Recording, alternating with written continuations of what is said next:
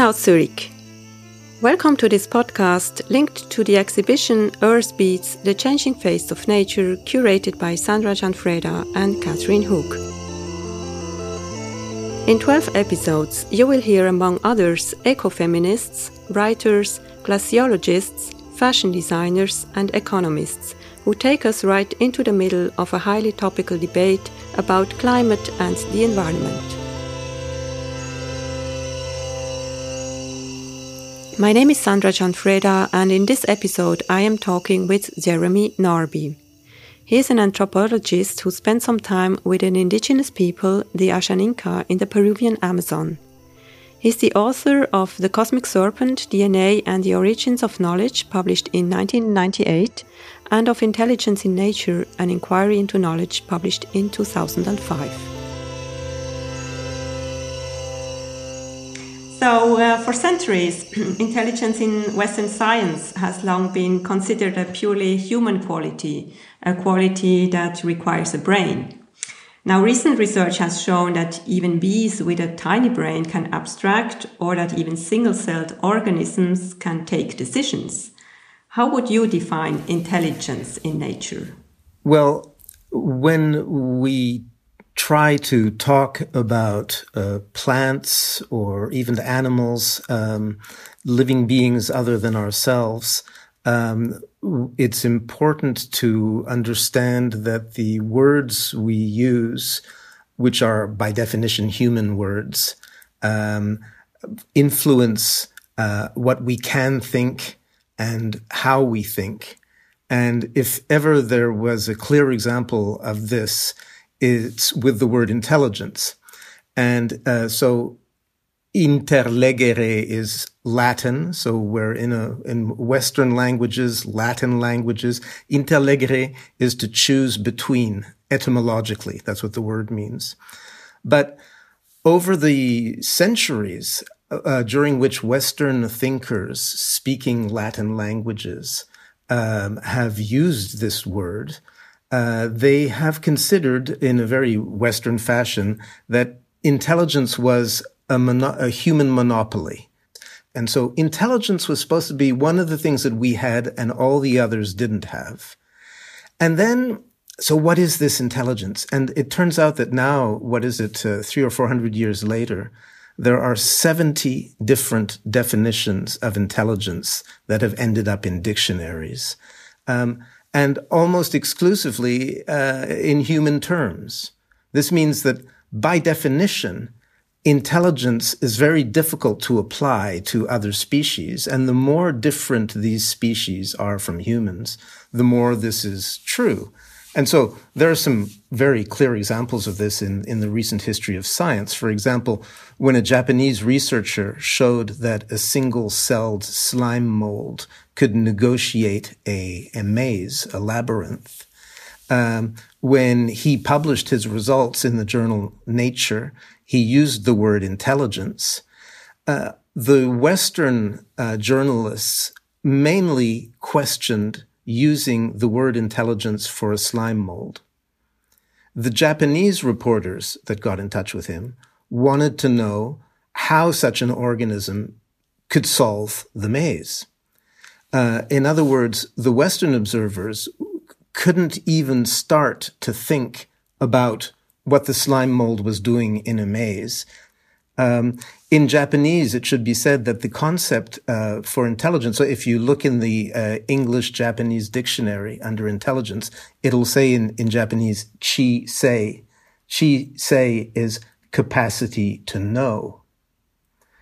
The Japanese, coming from an animist Shintoist culture, have never had a doubt that all living beings have a capacity to know what I'd like to say is that um, if we're going to talk about plants and and their capacities, let's just say, and we we have to look at at every single word we use. Um, it's important to see that plants are like us because they are organisms made of cells and DNA, and they're part of this uh, evolutionary biospheric scenario that, that has generated us and, and them so that we actually have biophysical uh, kinship with them, just like with any other living organism. So we're part of the same family. But a plant is very different from an animal um, because it has no central nervous system. It has no organs. It, it's unspecialized. Um, it, it mainly does not move, at least not like an animal. The, the whole point of an animal is that it's animate. And so when we as uh, incarnated biological organisms in an animal form we have brains we have hearts we have all these different organisms we move around we have our own time frame.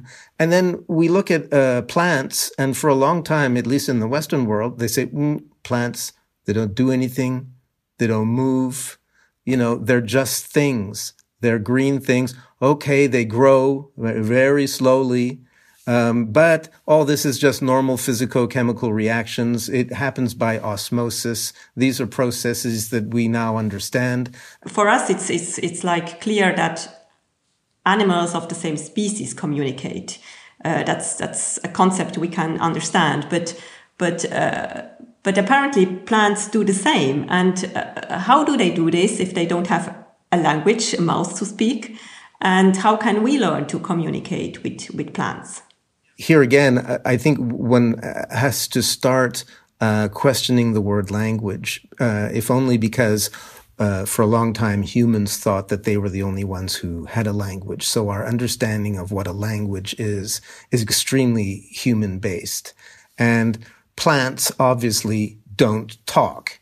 So what has become apparent in, in only the last um, 30 years, maybe, um, that plants produce thousands of different chemicals, volatile organic chemicals, VOCs, which they emit above ground and that other plants perceive. And that, uh, well, it's like having thousands of different words, but they're not words in a human language. They are substances. So plants speak in chemicals.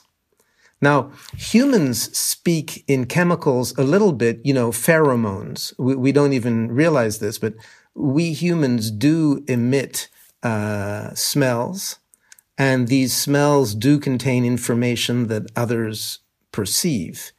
Another way that plants communicate is underground, also using um, uh, chemicals or or just charged uh, atoms, ions. They use the mushroom networks. So so there's all kinds of invisible, literally underground communication that has been demonstrated uh, recently.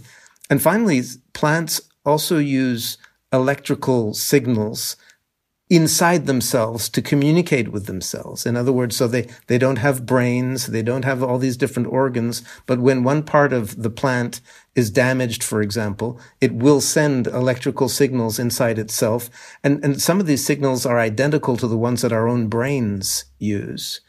In your book, The Cosmic Serpent, um, you, you put forward the hypothesis that uh, shamans take their consciousness down to the molecular level by the aid of a plant based drug, um, that is ayahuasca, and gain access in their visions to information related to DNA. So there is communication between nature and humans on this molecular level. And uh, could you elaborate on this concept? Yes. One thing that plants do is uh, produce substances that activate the brains of animals. Tobacco plants produce nicotine, and nicotine uh, makes insects confused and even kills them if they eat too much of it. Uh, nicotine is um, a substance that activates the neurons of animals, including humans. It's uh, uh, first and foremost a, a, discombobulator of insects.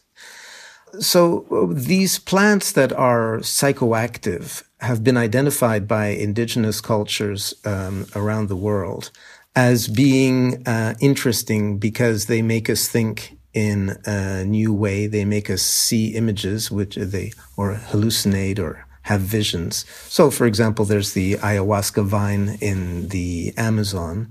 The indigenous cultures that have identified these different plants as being plants that uh, lead us to new understandings, um, they consider that these plants are like persons. Uh, that the communication is deliberate and that when you, if you want to interact with the plant and you want to learn from it, the way you go about it is you prepare your body and then you ingest this plant and then you study the impact that the plant has on your body and on your mind. And so if one speaks with the um, uh, experts in these cultures, and let's call them shamans uh, to take a, a shortcut, about, well, what does one learn from the ayahuasca plant brew? One learns first and foremost uh, about other plants. One learns about uh, it, it would seem that what this particular Amazonian vine likes to teach people is about the properties of other plants.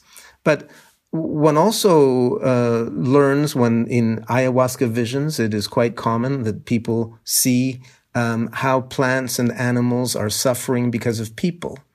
Ayahuasca seems to be a conduit for uh, allowing other species to voice their complaints to human beings.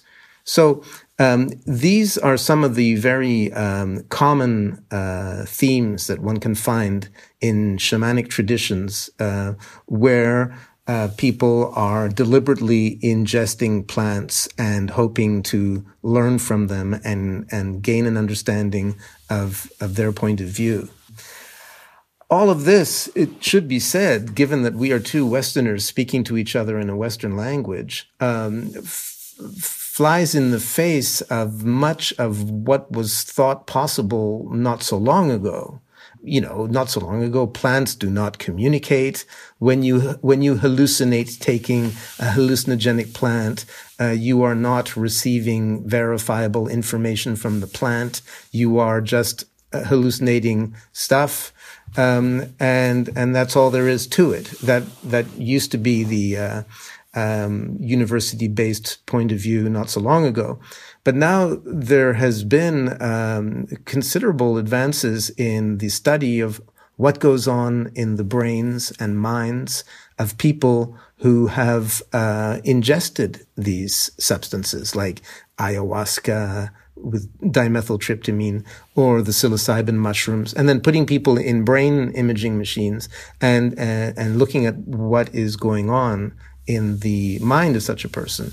And um, the scientists who do this will not tell you, oh, yes, the plant is communicating. They will tell you, oh, the brain is functioning in a more flexible uh, way than it usually does, in a, in a less filtered way. And so there's all kinds of new ideas and new perspectives that, that come out of it. And meanwhile, the indigenous cultures, they, they didn't need to know about the molecules and so on before moving forward into that other uh, dimension or domain or, or whatever realm and, and exploring it and then bringing back reports as to, oh, well, in, in that other world, we see plants as if they were people. And each, each species is like a personality. And tobacco has such and such a personality. Ayahuasca has such and such. They, each different plant has a different personality. Now, this once again is going to fly in the face of objectivist knowledge that says no, per- personifying plants and animals is childish, it's irrational, it's animist, and it, it's false knowledge. Real knowledge is to objectify. Yeah, we, we tend to see humans and nature on two different sides. And, uh, and that's what we have to overcome and see humans as part of nature. And, or as you said, as we are all part of one family. And uh, what I think uh, interesting is, uh, is that, that you really try to, to um, put these two approaches together. So the uh, indigenous knowledge and, and the Western science yeah, well, l- let me try uh, this because I-, I think that science uh, and objective knowledge is good. And I think that, uh, let's call it the indigenous approach to knowledge and the personification of other species is also good. And by good, I mean it yields solid knowledge that is usable and, and helps us understand things. So, it is possible to look at me and to see an object. You can objectify me and say, I weigh 74 kilos. I'm made of flesh. If you take a knife and cut me, blood is going to come out. You know, there are verifiable things. My, my brain weighs about 1.4 kilos, I think. Um, and, and, and so on. And then, and at the same time, I think it's also clear that I am a person because I, I, in other words, I'm not just a sack of flesh. I am a sack of flesh, but I'm not just a sack of flesh. I'm also a person. I perceive, I learn, I remember, I communicate, I have a point of view. Now, just what a person, what does it mean to be a person? Philosophers write books about this. One of the answers they give is, if you have a point of view, you are a person. So meanwhile, we get to in, indigenous people and they don't make any difference between plants, animals, and humans. And uh, on the contrary, they're saying uh, they are people like us. We just don't see it. But but when we uh, when our eyes are prepared in in shamanic states of consciousness, then you see it. Then you see the person inside the tree, inside the animal, and by identifying with these other species, by trying to imagine their point of view, I think that they get to solid knowledge. Amazonian people have very solid knowledge about jaguars and deer and trees and fish. And yes, obviously they uh, observe them just like a, a scientist would and how they behave, but they also use their minds to try to imagine their point of view. And their way of knowing the world. So by personifying what we call nature, they actually get to an understanding that is perfectly complementary to what an objectivist scientist might say about the same question. Yeah. Well, so far, humans have only exploited nature, and we have never really given back something to nature. And, and now we, we have come to a point uh, where we see it doesn't it it can't continue like this well i, I would just um, uh, question the the we in your sentence because um, yes western humans uh, historically have have been like this for the last uh, thousand years at least um, but in many other parts of the world especially in cultures in animist cultures, but even in, in, in places like India and with the Hindu religion and so forth, there is this notion of uh, making uh, offers to the f- forces of nature, you know, and, and that it can't just be uh, take, take, take, and there has to be some kind of reciprocity. The whole the whole point about thinking that other species have a point of view, this is the first thing that one can do in in trying to establish a relationship with other species is to try to think about what their point of view might be. And actually, this is uh, a complicated exercise. Just imagining what the point of view of a plant might be is, is philosophically fairly complex and that they're not going to express them in English or in German. And so we've got to make an effort now to, to think about what that point of view might be. The insights that you have gained from your research and your field work, um, have these insights changed the way you live? And if so, is there something you can share with us? Yeah, sure. It's not uh, uh, stuff that's very spectacular, but uh, for example, um, um, I love going for walks in the forest. Uh, I love gardening. I love being with plants. Um, I wouldn't put a pesticide or an insecticide on anything uh, where I live. You know, I when I um, when I see birds, I say hello to them. you know, um, I try to think about uh, the uh, the tree's point of view you know, so this is it's it's it's pretty practical, down to earth uh, stuff. Uh, you know, I I also spend most of my working time uh, raising funds for indigenous Amazonian people so that they can protect their rainforest, demarcate uh, and gain land titles to their rainforest, and also have uh, bilingual intercultural education so that their their culture that that has all this knowledge about uh, how about the rainforest and how to live with it. That these languages and cultures continue to exist. You know, I I spend my waking hours and uh, my whole professional life has been spent raising funds to back this kind of initiative. So uh, I, I'm I'm happy to be involved uh, in that way. Uh, I think that the, it's it's made me by by having these kinds of experiences where one is touched by plants, touched by other cultures, and one understands that yes, they are living, yes, they are precious. Uh, yes, a lot of harm has been done to them, so it's a good idea to try to do something in solidarity uh, with them. But you know, I, I, I, try to say that as humbly as possible because um, one is only a small uh, uh, human being. One can only do so much. But yeah, so it, it has changed my life in in in that way.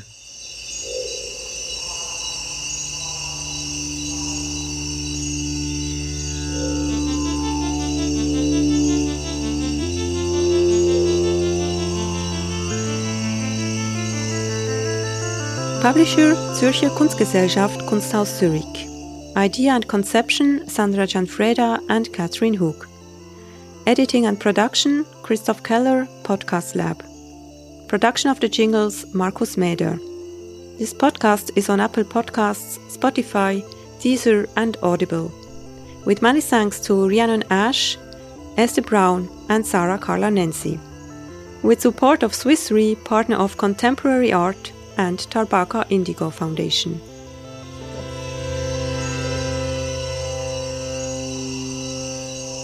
For this episode, the artist Markus Meder recorded sounds from the Amazonian rainforest by night.